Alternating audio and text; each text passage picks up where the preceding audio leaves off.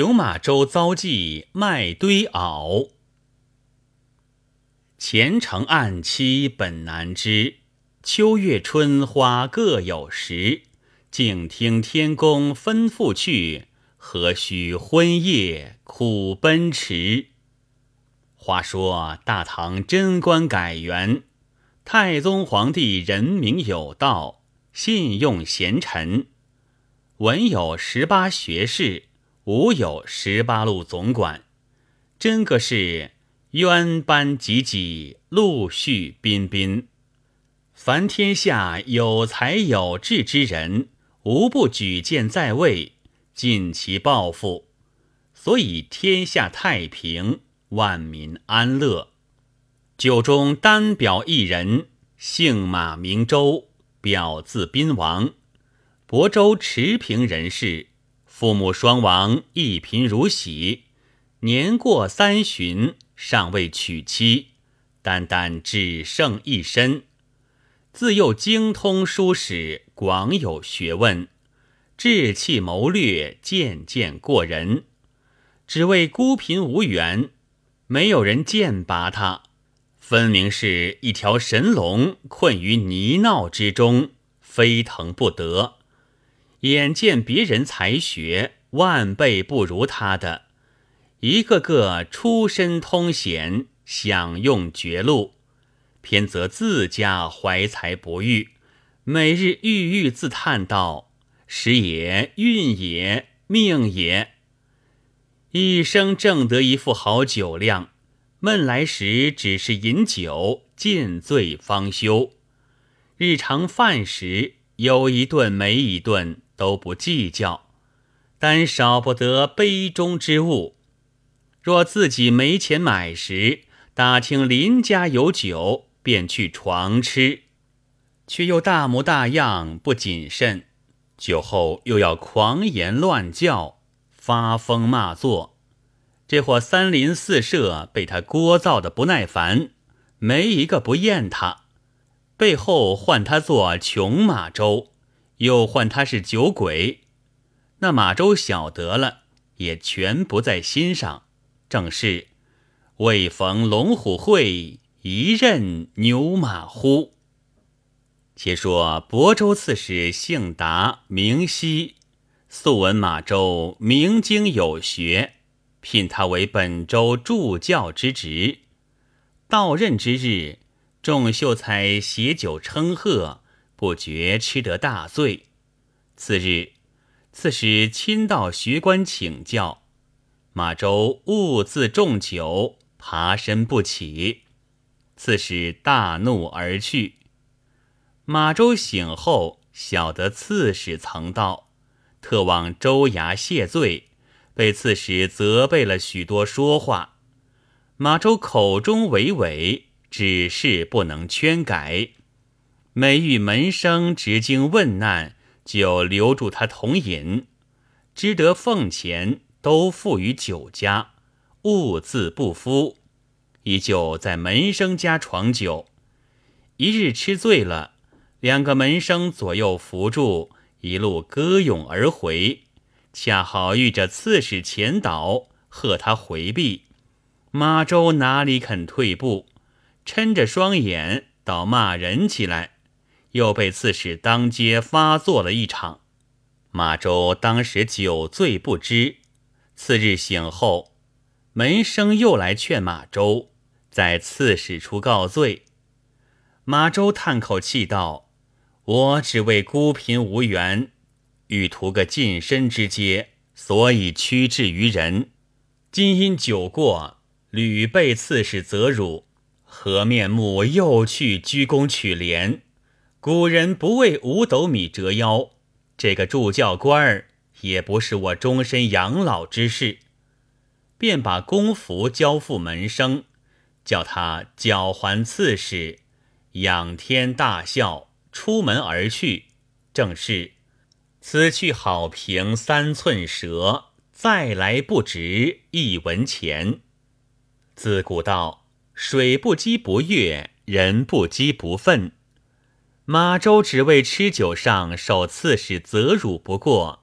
叹口气，出门，到一个去处，遇了一个人的提携，直做到吏部尚书地位。此事后话。且说如今到哪里去？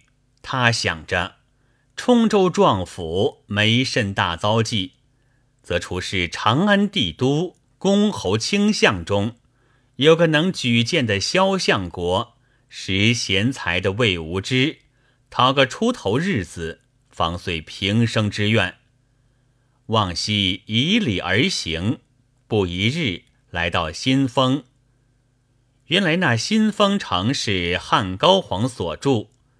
高皇生于丰里，后来起兵诛秦灭项，做了大汉天子，尊其父为太上皇。太上皇在长安城中。思想故乡风景，高皇命巧匠照依故风建造此城，迁丰人来居住，凡街市屋宇与丰里制度一般无二。把张家鸡儿、李家犬儿纵放在街上，那鸡犬也都认得自家门首，各自归家。太上皇大喜。赐名新丰。今日大唐仍建都于长安，这新丰总是关内之地，市井稠密，好不热闹。只这招商旅店也不知多少。马周来到新丰市上，天色已晚，只拣个大大客店，夺将进去。但见红尘滚滚，车马纷纷。许多商贩客人驮着货物，挨三顶五的进店安歇。店主王公迎接了，慌忙指派房头堆放行旅。众客人巡行逐队，各具座头，讨将所酒。小儿哥搬运不迭，忙得似走马灯一般。马周独自个儿冷清清的坐在一边。并没半个人睬他。马周心中不忿，拍案大叫道：“主人家，你好欺负人！偏俺不是客，你就不来照顾，是何道理？”王公听得发作，便来收喝道：“客官不须发怒，那边人众只得先安放他。你只一位，却容易答应。但是用酒用饭，只管吩咐老汉就是。”马周道：“俺一路行来没有洗脚，且讨些干净热水用用。”王公道：“锅子不方便，要热水再等一会儿。”马周道：“既如此，先取酒来。”王公道：“用多少酒？”马周指着对面大座头上一伙客人，向主人家道：“他们用多少，俺也用多少。”王公道。他们五位客人，每人用一斗好酒。马周道：“论起来还不够俺半醉，但俺途中解饮，也只用五斗吧。有好下饭，尽你搬来。”王公吩咐小二过了，一连暖五斗酒放在桌上，摆只大瓷瓯，几碗肉菜之类。马周举瓯独酌。旁若无人，约莫吃了三斗有余，掏个洗脚盆来，把剩下的酒都倾在里面，洗脱双靴，便伸脚下去洗濯。众客见了，无不惊怪。王公暗暗称奇，知其非常人也。同时，岑文本画得有马周卓足图。后有烟波钓叟题赞于上，赞曰：“世人上口无独尊足，口亦兴波，足能涉路，处下不清，千里可逐。劳众赏博，无言忍辱，愁之已久，味尔仆仆。今尔忘忧，胜无厌负，须接宾王。”见超凡俗。当夜安歇无话。次日，王公早起会超，打发行客登城。马周身无财物，想天气渐热了，便脱下狐裘与王公当酒钱。王公见他是个慷慨之士，又嫌狐裘价重，再次推辞不受。马周所笔题诗壁上，诗云：“古人感一饭，千金弃如洗。笔注安足愁，所重在知己。”我饮新丰酒，狐裘不用底。闲在主人翁，意气轻履里。后写持平人马周题。王公见他写作巨高，心中十分敬重，便问马先生如今何往？马周道：欲往长安求名。王公道。曾有相熟寓所否？马周回道：“没有。”王公道：“马先生大才，此去必然富贵。但长安乃米珠新贵之地，先生资府既空，将何存利？老夫有个外甥女，嫁在彼处万寿街麦堆赵三郎家。老夫写封书送先生到彼作寓。”比别家还省事，更有白银一两，全助路资，休闲菲薄。马周感其厚意，只得受了。王公写书已毕，递与马周。马周道：“他日寸进，绝不相忘。”作谢而别。行至长安，果然是花天锦地。比新丰市又不相同。马周竟问到万寿街赵麦堆家，将王公书信投递。原来赵家鸡市卖着粉食为生，前年赵三郎已故了，他老婆在家守寡，接管店面。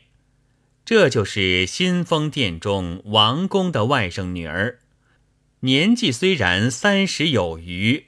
物自丰艳圣人，京师人顺口都唤他做麦堆袄。北方的袄字及南方的妈字一般。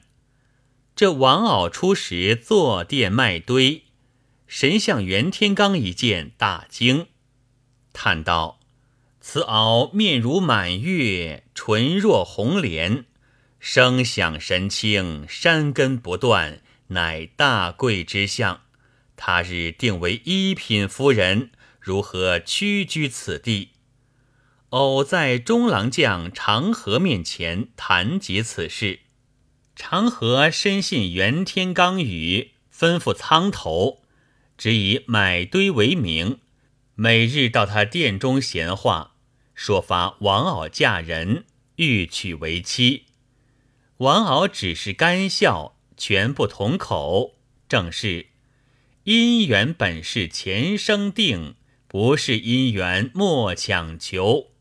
却说王媪隔夜得一异梦，梦见一匹白马自东而来，到他殿中，把粉堆一口吃尽，自己直垂追赶，不觉腾上马背，那马化为火龙，冲天而去。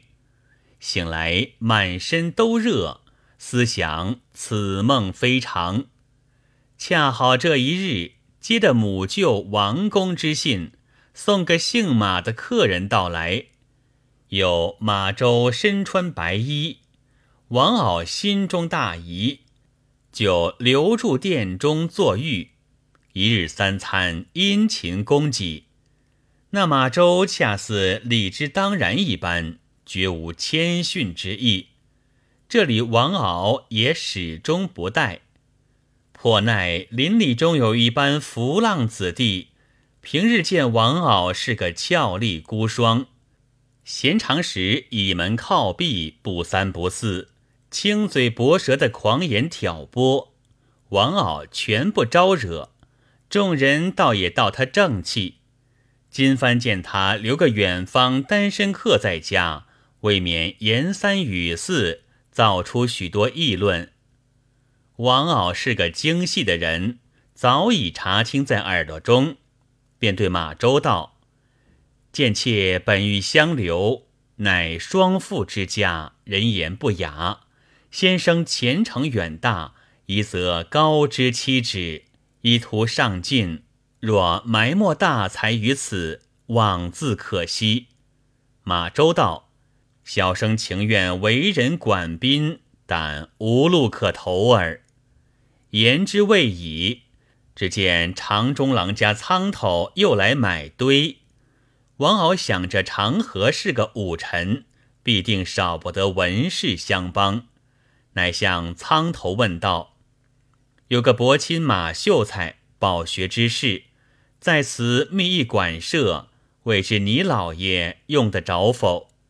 仓头答应道：“甚好。”原来那时正值天旱。太宗皇帝找五品以上官员，都要悉心竭虑，直言得失，以凭采用。论长河官职，也该具奏。正欲访求饱学之士，请他代笔。恰好王敖说起马秀才，分明是饥食饭，渴食姜，正搔着痒处。仓头回去禀知长河，长河大喜，即刻遣人备马来迎。马周别了王敖，来到长中郎家中。长河见马周一表飞俗，好生亲近。当日置酒相待，打扫书馆，留马周歇宿。次日，长河取白金二十两。彩卷十端，亲送到馆中，全为治理。就将圣旨求言一事与马周商议。马周索取笔砚，拂开素纸，手不停挥，草成便宜二十条。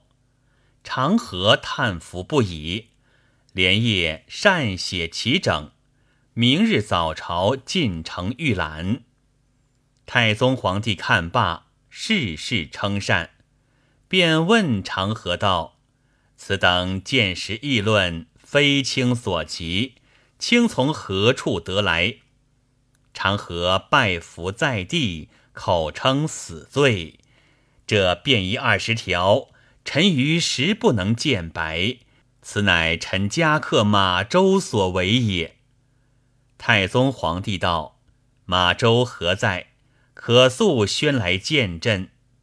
黄门官奉了圣旨，竟到长中郎家宣马周。马周吃了早酒，正在酣睡，呼唤不醒。又是一道旨意下来，催促到第三遍，长河自来了。此见太宗皇帝爱才之极也。史官有诗云。三道征书络一催，贞观天子惜贤才，朝廷爱事皆如此，安得英雄困草来？长河亲到书馆中，叫管童扶起马周，用凉水喷面，马周方才苏醒。闻之圣旨，慌忙上马。长河引到金銮见驾。拜吾已毕，太宗欲因问道：“请何处人士？曾出仕否？”马周奏道：“臣乃池平县人，曾为亳州助教，因不得其志，弃官来游京都。今获尽天颜，实出万幸。”太宗大喜，即日拜为监察御史。亲赐袍护冠带，马周穿着了，谢恩而出，仍到长河家拜谢举荐之德。长河重开筵席，把酒称贺。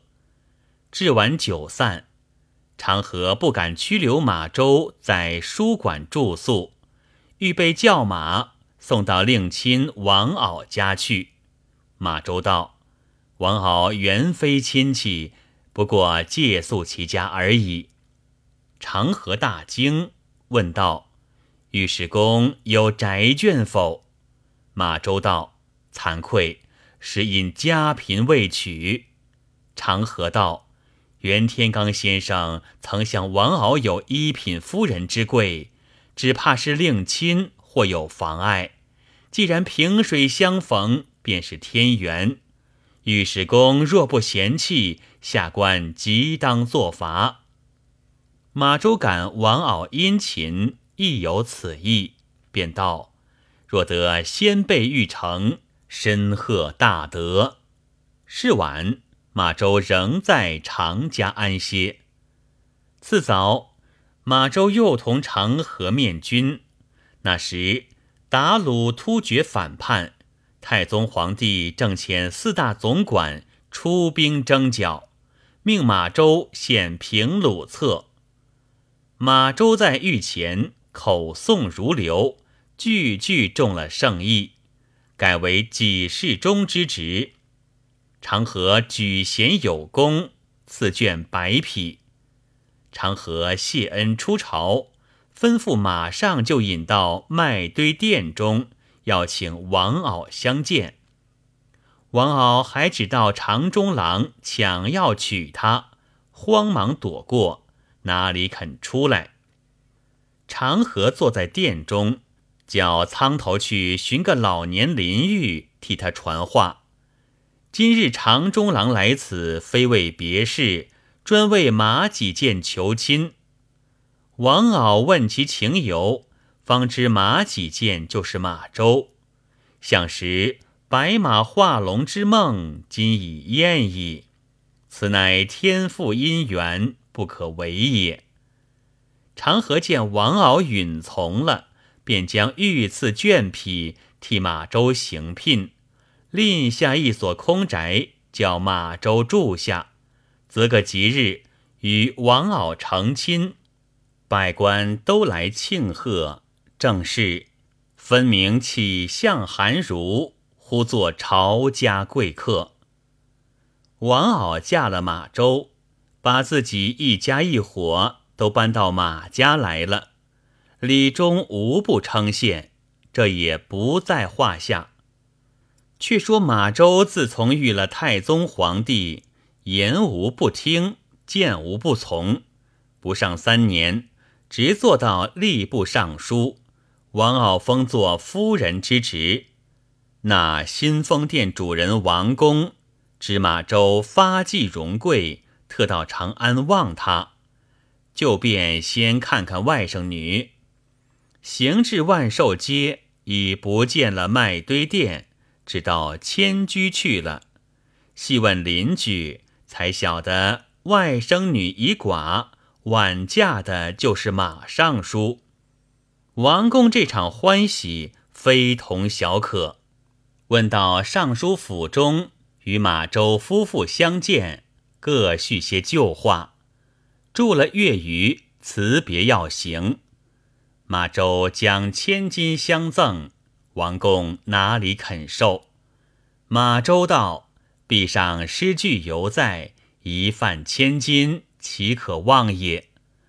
王公方才收了，作谢而回，遂为新丰富民。此乃投瓜报玉，施恩报恩，也不在话下。再说达西刺史因丁忧回籍。福满到京，闻马周为吏部尚书，自知得罪，心下忧惶，不敢补官。马周晓得此情，再三请他相见。达西拜倒在地，口称有眼不识泰山，望其恕罪。马周慌忙扶起道：“此时教训诸生。”正以取端锦之事，嗜酒狂呼，此乃马周之罪，非贤刺史之过也。即日举荐达西为京兆尹。京师官员见马周度量宽宏，无不敬服。马周终身富贵，与王媪偕老。后人有诗叹云：“一代名臣数九人，麦堆王媪一其人。时人不惧波斯眼，王室明珠混俗尘。”